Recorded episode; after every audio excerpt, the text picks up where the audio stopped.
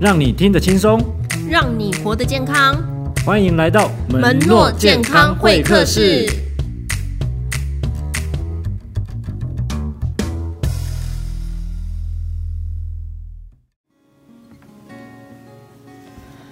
欢迎收听由门诺医院直播的 Parkes 节目《门诺健康会客室》。今天为各位进行的是海边边月报导读单元，我是今天的节目主理人汪国平。今天是月月报导读单元第一次跟大家在空中相会哦，嗯，所以我还蛮紧张的。以后每个月我们将会有一次节目的时间来为大家介绍由门诺医疗法人机构每个月定期出版的报纸型刊物《门诺月报》，我们会从当中截取一篇有意思或者是还蛮有点感动的文章来跟大家分享。有一位朋友说过。长期照顾甜蜜很少，眼泪很多。那么，这是身为一对一照顾者的感最常出现的感受。那么，今天我们带大家来聊一聊另外一种照顾的样貌——受封护理之家。在防疫的期间呢，我们的住民最痛苦的，莫过于就是家属没有办法到机构来探望最亲爱的家人。那在我们门路月报二月号，由受封护理之家社工师钟若汉所写的一篇文章《手心的温度，温暖了新的开始》这一篇，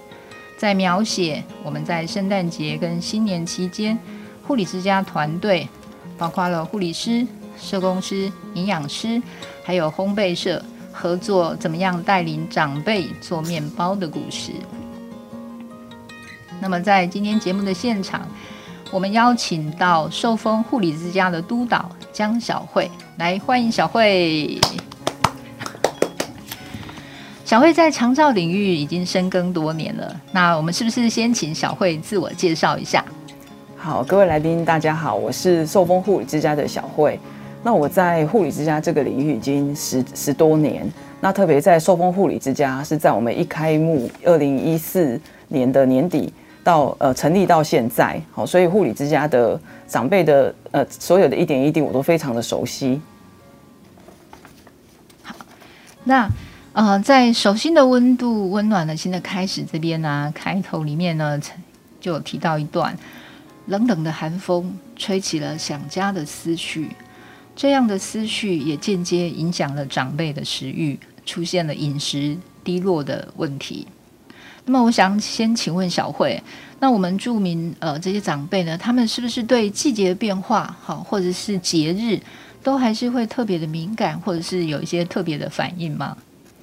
那其实，在护理之家的长辈哈，就是现在住了大概一百二十多个，当中其实有三分之二都失能失智。那少数对于现在时事比较了解的，例如说他他知道现在是前阵子元宵节啊。呃，农历春节这会知道这些节日的长辈没有几个，那但是我们又不希望说，因为长辈不知道，然后就好像感受不到年节气氛。那我们也会引，所以我们其实都会提醒长辈说，过几天是什么节日哦。那什么节日我们需要做什么样的活动？那但会有少数几个就是比较清楚的长辈，他们会知道，呃，年节要来了，那他也会问说，我的孩子能不能来看我啊？那甚至会有像前阵子农历过年，也会有家属询问说。是不是可以带回家一起过年？那当然，真的是因为疫情的影响，有一些限制。好，所以其实我们有发现有，有几个认知比较清楚的长辈还是会知道，但是他也知道这些长长辈，他们也知道说，因为这这波真的这两年的疫情有很多的无奈，他们也都其实是可以配合的，也没有很强调说我一定要回家过年。其实在这边我们也帮他们办，就是办了除了这个做面包活动，那农历春节前还帮还做也是围炉。那他们都吃的很开心，嘿，感觉护理之家真的很宠爱我们的阿公阿嬷呢，吼，对啊，像我们过去就是有机会到护家去工作或拍照的时候呢，真的可以感受到，就是阿公阿嬷在那边，还有看到照服员啊、护理师跟他们的互动，真的很像那个孙子对阿公阿嬷的那个态度，哈。那我们是不是也可以请小慧啊，用一些例子，因为文章写的就是呃是其中的一个做面包的例子，嗯、那。呃，就像你刚刚讲的、啊，有时候有的长辈很清楚，头脑很清楚，有长辈可能时空已经很错乱、嗯，对对对。那这样子的话，我们就是我们的这些工作人员啊，怎么那么厉害？他们跟长辈互动啊，是不是有一些美感？其实我觉得分在机构常见两种，一个是我们先讲他认知功能很好，他没有什么失智的，那他可能因为真的身体功能状况退化，家属没办法顾，他就来住到护理之家。那面对这样的长辈的时候，其实不管他有没有失智，他认知清不清楚，我想第一个是先尊重，好，就是他们因为很多失智的老人家的行为很像小朋友，可是他们就不是小朋友，所以不要用小朋友的方式去对待。对，我觉得很多很多刚开始来新人会不了解，好像在在管幼稚园小朋友。其实是说，应该说我们的心像小朋友，对待小朋友那样的童心可以，可是对老人家基本的尊重还是要有。嘿，那我我觉得如果说是呃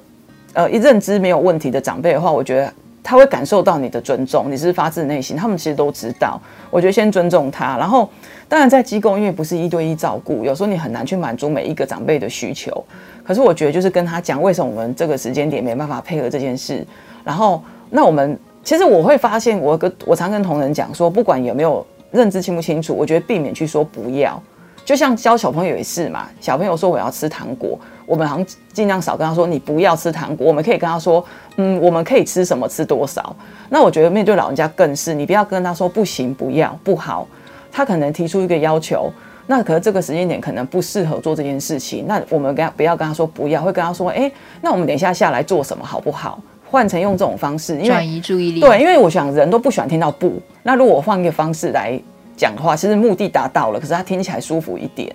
这是第一个。那第二个其实最比较难照顾，其实失智，尤其那一种就是一直 repeat 同样的话，就是三分钟问一次，带我带我回家好吗？像最近新来阿嬷一直。他莫名其妙来就说要回追位，就是瑞穗嘛。那家属也觉得奇怪，他们他是瑞穗是很久年代，他怎么会突然想回那边？那边也没有人了，他就 repeat 一直问。那其实我们也就是每天听，而且很大嗓门。好，那我觉得我们的应应方式就是有时候就不理会他，你不理会他，然后你可能桌上给他放个果汁，放个呃放个水果，然后不理会他，你就让他去口渴有喝东西吃东西，你不要回应他，反而他就停掉了。啊，有时候你反，有时候你一直回应他说哦，掐别来单掐，你你刚才回应的时候，有时候他反而就一直跟你又 repeat 一次哦，所以这种时候这种个案你就不要理他，让他自己安静。那有些的话是用不能讲哄骗，例如说啊，我要回家，那你跟他说他要去坐车，他说你说哦，你说哦，你看天黑了，车子没来，那我们是吃个点心，明天我帮你叫车，那种这种方式如果可以安抚的，我们就用这种方式安抚，说 明天再回去，因为晚上了，你知道没有车嘛什么的，就用这种方式安抚。那甚至很多失智长辈是要借钱的，像我们那边也准备完，真的会借钱，他他要借一百一百块两百块，因为他坐车回家。哦，那我们其实长照机构我都说，其实玩具钞是辅具的一种，就是有时候你你你要应付这些老人家的时候，吼，你就把玩具钞，可是要两张粘在一起，因为它是便条纸嘛，他们其实分不太出来，然后你就给他放在身上，他有安全感，他拿着他就睡着了。哦，嘿，所以如果这样的话，其实就是让他安心，然后。然后让他的日常生活是稳定的。例如说，我们最近失智长辈家属在家里很难照顾，就是日夜颠倒，那家属也无可奈何，他们就一个恶性循环，白天一直睡，然后晚上就不睡。那我们到机构，当然就是我们会尽量的调，让他白天少睡，慢慢调，然后晚上，然后甚至让他撑晚一点再睡，然后一觉到尽量睡。到早一点，晚一点再起床，这样子就慢慢把作息调回正常。对，我们会用的。方式就是这样，然后减少一些我们刚刚讲就是沟通上，譬如是 repeat 一样的话，或是晚上白天不睡，白天一直睡，晚上就一直吵，然后吵着起来要找门出去这样的情况。对，所以这个可能这种照顾上，或是面对长辈的一些互动，还是要摆 case，就是个案的背景是怎么样去跟他沟通。对，哇哇塞，这样子每一位工作人员真的都很厉害，而且都有自己的撇步，对不对？就是要了解，我觉得是要先去了解这个长辈他是什么样的个性，然后他可以用什么方法。有些我刚刚讲，有些一直 repeat 一些话，你就不要理他。可是有些你不能不理，你就要去回回应他，用然后用什么方式去转移。哦，这个可能就是做子女的常常就是。很难学会这件事情，因为他是可能是你的父母嘛，对对，所以他一讲什么，你可能会很在乎，对，其实所以你就你就会顺着那个逻辑下去，然后就会让、嗯、让那个情况就变得越来越紧张，对不对？对，因为家属其实，我觉得家属照顾这样个人很辛苦，是其实家属知道父母生病了，嗯，可是因为失智，我们讲失智的，他又有大部分其实有时间又很清楚，嗯，所以家属他们子女有时候很，他们心中那种纠葛，就是他知道他生病，可是当长辈在跟他回应东西都是很正常、没有错误的时候，他就觉得说你一定是装的，他会陷入这种两难，然后他照顾上可能就是体力上的劳累，然后又有这种心力上，就觉得你怎么讲不听。啊，但是他其实又回答，他可能夜深人静又觉得知道说啊，父母就是生病了。所以其实我觉得家属很辛苦，就是面对这样的长辈的时候，而且，然后当长辈又渐渐的可能不太认得他的时候，我我想当作为子女，如果你的父母或是你的配偶不认得你的时候，都会很难过。对对，真的啊。所以到了机构之后，当然那不是自己的家，也许少了家的温温暖或是温度，但是我们就尽量让他们在这边就是减少一些机构式的，例如说约束。好，譬如说我们不会因为。长辈有走会跌倒就约束，我们跟家属讨论别的方法来应应，嘿，然后或是说他吃东西有一些怎样的限制，我们也不会说哦吃不好我就放鼻胃管哦，应该是先去讨论他为什么吃不好，改变食物的质地。好、哦、像这次我们月报的这个做面包活动，就是圣诞节嘛，那其实圣诞节每次我想每个机构都是办那种什么圣诞报佳音啊这样的活动，那当然这两年因为疫情也不能进来报佳音。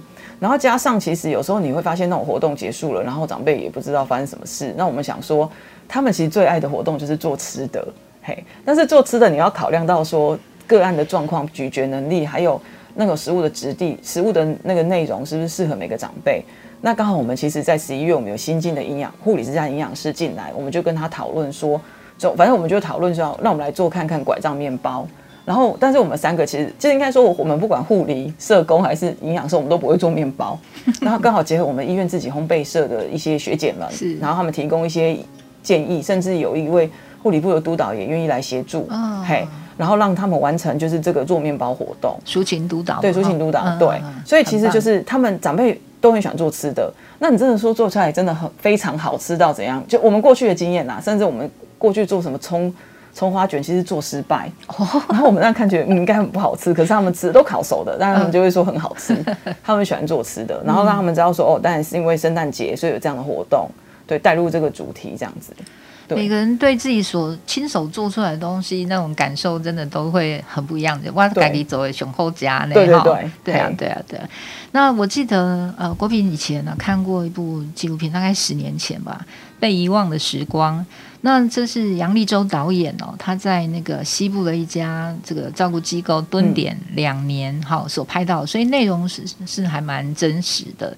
那那一群呢都是失智长辈跟他的家属啊，好，那其实当时看了真的流了很多眼泪。嗯，那其中呢有两位，一个是要是一个是很活泼的阿姨哈，还有一个很充满智慧的老师。可是呢，在这两年当中，他们的记忆都变得更破碎了，嗯，那几乎甚至都不认识自己的女儿。对，好，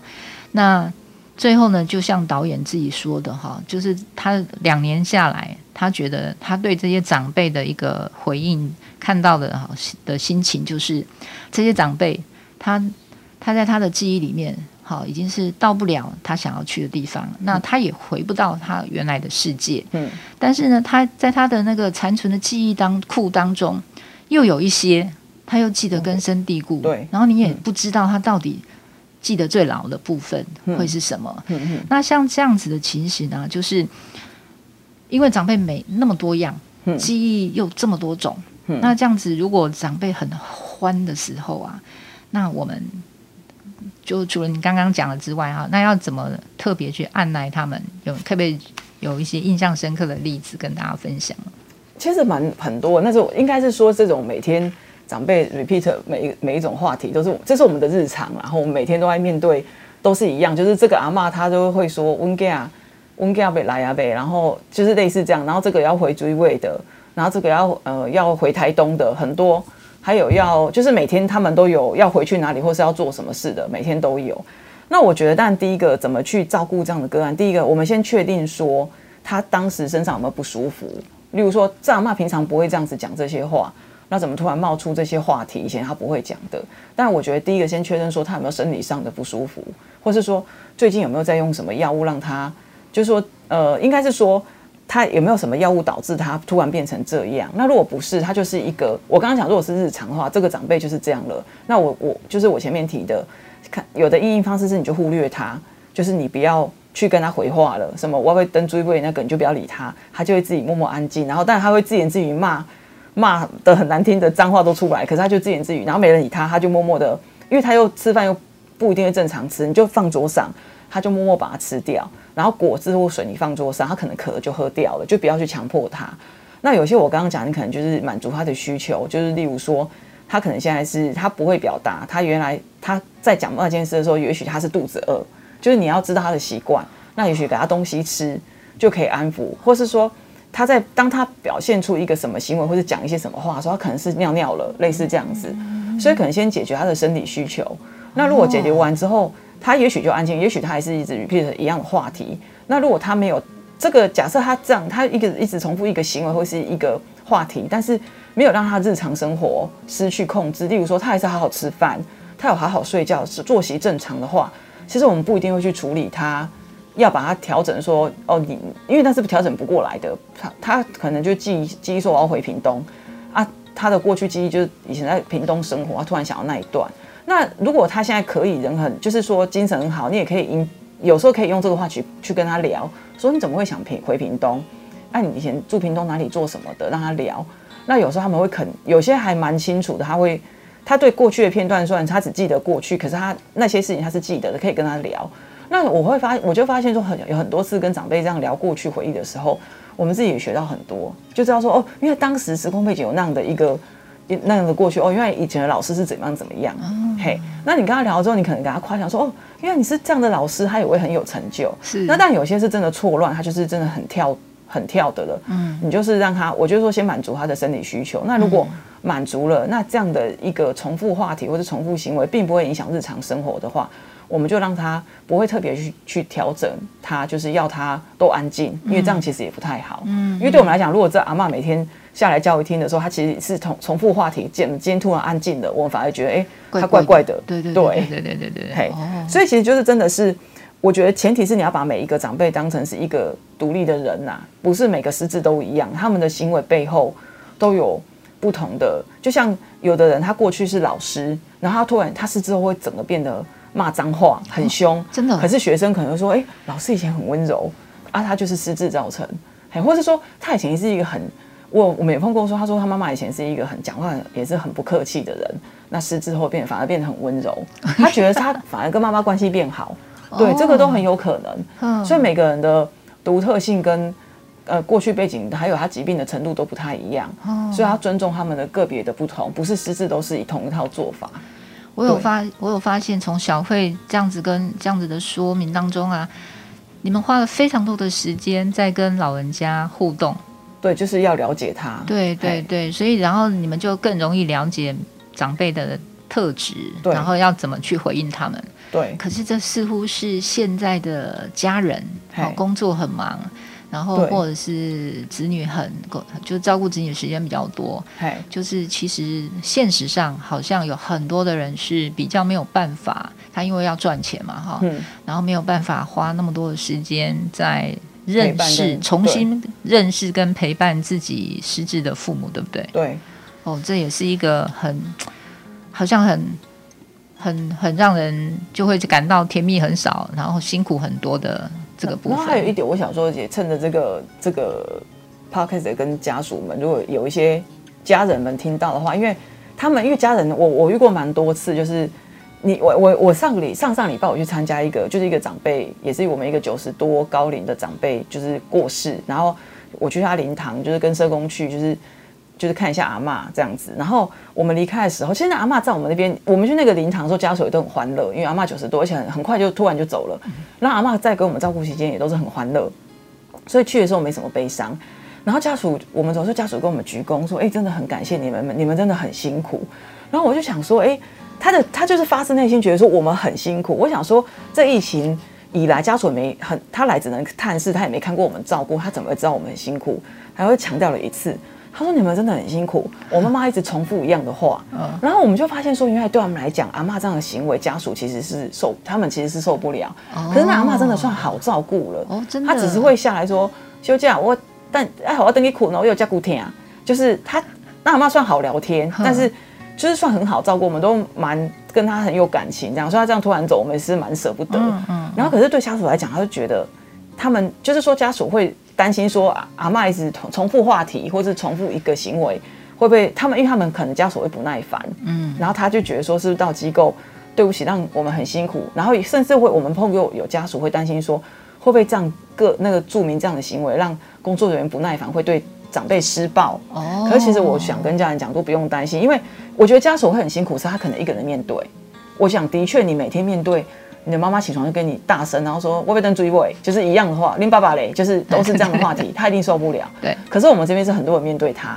而且我们不会一直 focus 在他，然后我们就会想办法去转移，所以不用担心说我们会不会受不了他一直叫，然后就对他可能私下施暴。其实我们是不会这样的，而且可能在我们眼中这些长辈的行为都很可爱啊，就是失智的很多很奇妙的行为。可是我知道在家属的眼中，他们照顾起来是很辛苦的。可是我们这边很多人去续了这个照护工作，嗯而且很多方式隐隐去转移。所以家属也不用担心说会不会他这个重复一直叫或是一直怎么样，然后让我们觉得因为怎么那么烦，然后就对他怎么样，其实是不用担心。哦是哦，真的很棒。那我突然想到一个问题，哎，也想请问小慧，失智长辈彼此之间呢、啊，他们住在机构里啊，他们会交朋友吗？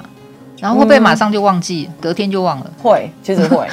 会会忘记。但是我我我我发现他当然会忘记说哦，你叫汪国平，你是黄先生这样子。可是我觉得他们还是会知道。他他的周围坐了谁？例如说，他习惯可能你会发现他们坐同一桌，也许没互动，嗯，可是其实他还是知道，哎，人怎么变了？嘿，然后还有一点啊，像我们那边有一个很特殊的失智的阿姨，她比较年轻，那她但她算是早发现，就是蛮快就退化，那退化到因为家人真的没办法顾，因为她就是一直走路。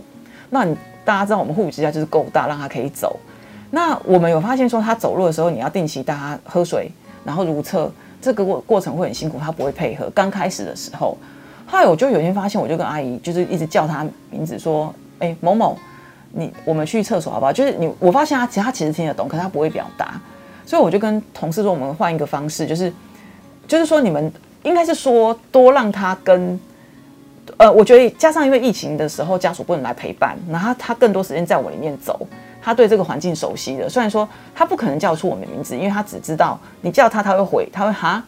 他有想听到就会哈，嗯、但是他不会主动来跟你说，哎、欸，我要吃饭，我要尿尿，不会。Uh-huh. 然后刚开始我们有点是两个人把他手让一人勾一边带去尿尿尿，他生气的时候会打，就是会挥，会生气会骂人。Uh-huh. 可是现在这种骂人生气几乎是没有碰到了，uh-huh. 几乎不会，因为大家就是很顺的，他在走路的时候就从两个一人一边架着他，就说走，我们去尿尿喽，然后他就跟着走。然后换完出来就没事了，然后甚至之之前他洗完澡出来会洗完澡从洗澡间出来，同事吹头发要三个人，就两个人把他抱住，一个吹头发。哦，可是现在也可以很快，因因吹完头发他也不会再叫或骂，他就吹完他就走他的。嗯，就是我发现其实走久了，他在这个环境待久，然后工作人员的声音他听久了，他也是会知道这个地方我很熟悉，就是安全感我觉得被建立了。哦，对，所以对失智症的长辈来说，可能就是熟悉环境，环境好，熟悉环境，这是很熟悉很重要，这个是蛮重要的。对，嗯、所以不要给他改变说，呃，改变他的位置，或者改变他的他动线，他他平常都这样走路。嗯，那如果这机构这个机构可以允许他这样走，这动线是安全的，嗯、那我们就让他维持这样子。哦，对，哎，这也是给我们就是在家照顾长辈的。子女一个很好的提醒，欸我。我觉得如果家里你的你的父母在家失智了，然后你不要就是你，我会认为说，也许我们环境要做一些改造，无障碍，可是你不要一下改变太多，因为如果他已经熟悉这样的动线，从客厅到厕所到房间，他很熟悉，也目前是安全，你不要一下动太快，然后他就突然发现，哎、嗯欸，我厕所怎么不见了？就变成他就感觉他到了一个陌生的环境，对，对，所以不要一下改变太多哦。嘿，真的，所以这样子就很容易发生跌倒。对，如果有时候你一改变，他搞不好，他原本你把什么弄掉，或是环境一变，他他找或是他找不到地方去厕所，这都有可能。哦，对，是哎，所以真的是照顾照顾长辈有很多细节。对，所以有时候失智，比如说这个阿嬷，她是习惯在花莲，然后台北的家属说她接去住，也不一定是好事，因为这样觉得，他不熟悉那个环境。是是是是，除非她旁边有有她熟悉的人陪着，对不对？对，然后她愿意，对，嗯，哇，我们护理之家团队呢，真的是充满了爱心跟同理心哈。你看，在这个手心的温度的那个呃结尾当中啊，就是呢，我们可以看到，就是文章里面写到说，我们还安排长辈，他们把面包做好以后呢，送面包。由那个院牧部呢带呃，就是由护理师呢带领这些长辈送到院牧部去，感谢牧师每个礼拜嗯来带领，就是大家的祷告跟陪伴啊。那这也是可以让长辈知道，他们并非只是只能够接受别人的帮助，嗯，同时也能够有给予的能力，对。其实事实上，可能阿公阿嬷不一定搞得清楚，嗯、但是呢，他们愿意把手中做完成的那个他们喜滋滋的那些成品，嗯，然后送出去，好，然后给一个熟悉的，就是每个礼拜可能都会看到的一个带他们唱歌的唱歌的人，哈，其实就是我们的牧师。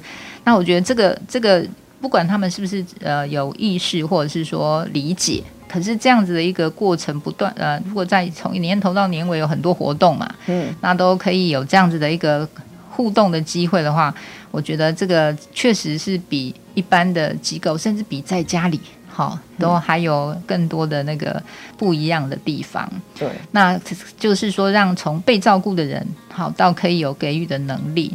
那实在是一个很让人就是。对一个像我家里有也呃还有一位长辈哈，嗯、那但是他状况都还很不错，嗯、可是有时候我就会预想好未来一些可能发生状况，嗯、那其实哎觉得护理之家这样照顾真的是一个超级棒的，嗯，我可以好好考虑。嗯、但是呢，照顾到最后，嗯，就像小慧刚刚提到九十几岁的阿妈哈，嗯、我们其实终究还是要面对离开对这件事情。那嗯，在被遗光遗忘的时光这部纪录片里面呢，那它也有几个场景是跟死亡相关的。那其中有一个阿嬷呢，就是他的女儿带他去到一个那个墓，就是墓碑的前面啊。其实那是那个阿嬷的妈妈，好、嗯，就是就是这个女孩子的阿嬷。嗯。那结果呢，这个这个失智的妈妈完全不知道那个女生是谁。嗯嗯。好。还还就是很就觉得很躁动，我、嗯、觉得不不想不想的，就说这是谁啊？嗯，可是呢，他女儿就是一一再跟他讲了，他就在那个附近走来走去，这阿嬷在附近走来走去以后，突然间他哭了起来，嗯，他想起来了，嗯嗯，他真的想起来了。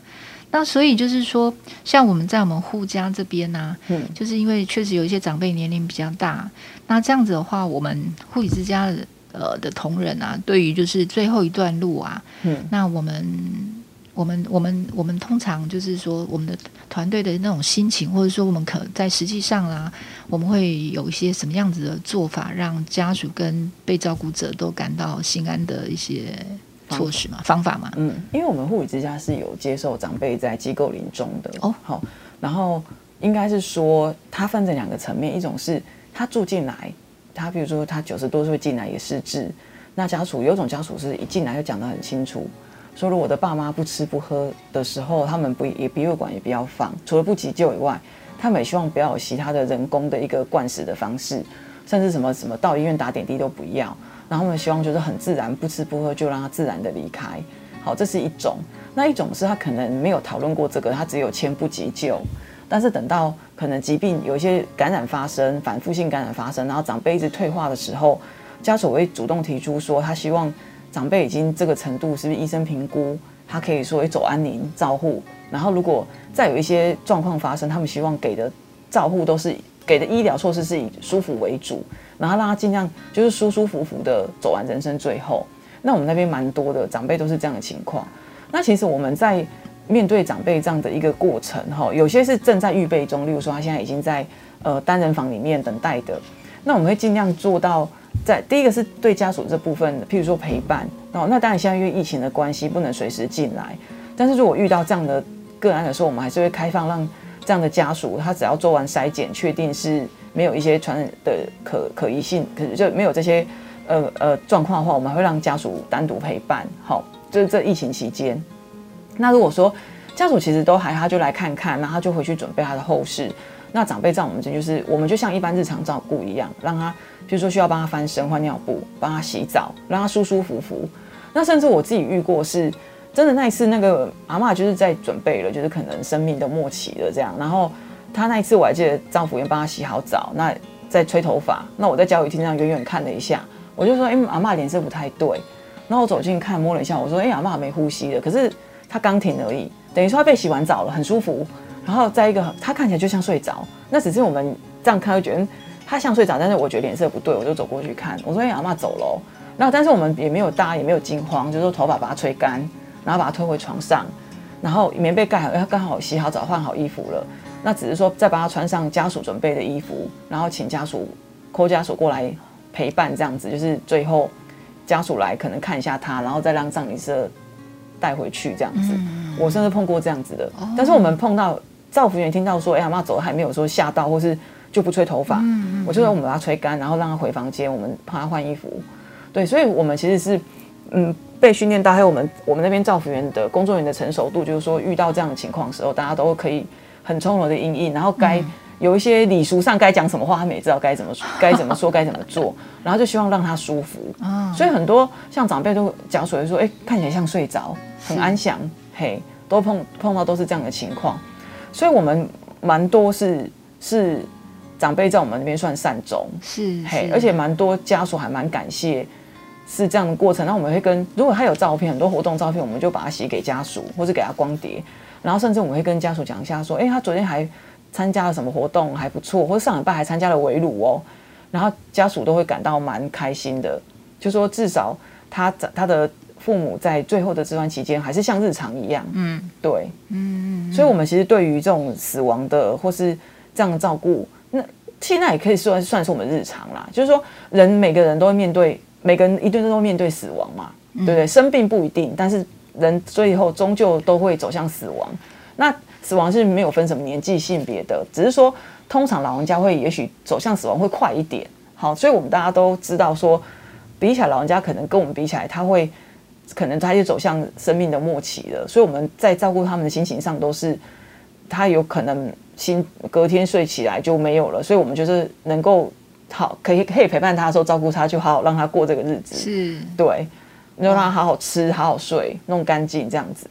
对，真的真的很棒。所以不只只是手心的温度了，而是那个呃整个团队从心哈从行动都是充满了温暖。可是我还是忍不住想要请问小慧，嘿，就是这样子的生生死死啊，可是那么理性啊，看你这样子讲的那么理性，可是我们内在的，就是真的都会不会有任何恐惧吗？或者是说你怎么样跟这个？呃，新进的护理人员啊，还有照服员啊，然后能够去面对平安的去面对这样子的内心的恐惧。呃，应该是说，我觉得应该是他们，因为当然第一个，我们先确定这个工作人员他们不会害怕死亡，就是这是一个死亡的大体在那边。那就我目前遇到的工作人员新进的，他们他们我有遇过遇到他哭泣的，但他哭泣不是会害怕，就是什么忌讳会害怕，他是。他突然有点舍不得，他想说：“哎、欸，我陪陪奶奶这么久，他会会觉得，哎、欸，是我照顾哪里不好？那事实上，你就是用引导他，让他知道说，你你做了什么事，我们其实这些死亡都不是谁造成的，那是一个怎样的过程？那从可能有碰到这样子的情况的时候，我们再去做教育，就是发现，哎，员工缺少哪哪个面向？因为我们有办过类似这样的教育训练，但是也许碰到某些特殊状况的时候，可能会发现缺少哪个部分。”那我们就会做这样的教育训练，所以我们发现我们遇到的员工，他们对于面对长辈，因为有时候是那个当区的主责照服员要去负责换衣服什么的，可是别区也会说我主动说我过去帮忙，哦，他们没有害怕，哦、对，所以我们倒是，但是我是没有去跟他们细聊过你们内心有没有恐惧，嗯，就是恐惧这件事情，但是其实我们。大家好像对于不是害怕那是一个死亡的大体在那边，而是舍不得啦。是跟我们相处那么久，嗯嗯，对。然后我刚刚提说，我上礼拜去参加告呃那个去灵堂那个阿嬷，其实我因为我是跟社工去啊，我也没有跟大家讲，就是上当班人知道我出去一下这样。然后隔天我们有个同事就跟我说，他嘴梦到阿嬷，他说阿嬷就跟他说谢谢你们哦，而且他讲那种感觉就是阿嬷平常就是这样。哦，然后我就跟他说，美玲知道吗？我昨天跟若翰有去阿妈的灵堂哎，然后。所以我们就觉得说，但我们没有什么怪力乱神，没有，就觉得说大家就是心心里有想这件事情，所以梦到他，然后大家其实心中是不舍。嗯，可是因为他他讲说梦到阿嬷来跟我们讲谢谢，大家就觉得说阿嬷就是没有病痛，很好，真的真的，对。像这样子，就是大家非亲非故哈，可是却可以在这样子的照顾的关系当中，对，然后呢，去延续那个可能就是呃替代了部分的子女的那样子的一个照护，然后呢，能够又又有专业上能够让长辈很舒服，对。呀、啊，我我觉得这样子的一个一个末了其实是幸福的，嗯，对不对？对，好。那今天呢，真的非常开心，就是能够邀请到小慧。那其实台湾呢，现在面临少子化，那人的健康人的平均余命也延长。嗯，那所以呢，老后啊，独自生活的情况其实也会越来越多。对，啊，那不管是在家里自己自我生活，或者是说我们今天到安养机构哈，去去被照顾。那事实上，我们都期待医疗、还有长照跟居家的系统这些支持系统能够越来越周全跟温暖，嗯，能够让长期照顾的甜蜜、很少眼泪很多的情形呢，嗯、能够转变，嗯，好变成一种笑中带泪，嗯，好这样子的一种安慰，嗯。那今天再次谢谢小慧来接受我们的访问，谢谢，谢谢。在节目的最后，感谢您收听门诺健康会客室，这是由花莲门诺医院所直播的 Podcast 节目。我们会持续关注跟你我的健康以及偏乡医疗相关的议题。如果您觉得我们的节目对您有一些启发或是帮助，欢迎您继续收听来支持我们，让门诺医院的 Podcast 能够继续用声音为最弱小的弟兄姐妹们服务。最后。再次谢谢来宾小慧，那今天为我们带来这么丰富的内容，那再次谢谢各位来宾的呃，还有各位听众的收听，我们下次再见，拜拜。拜拜。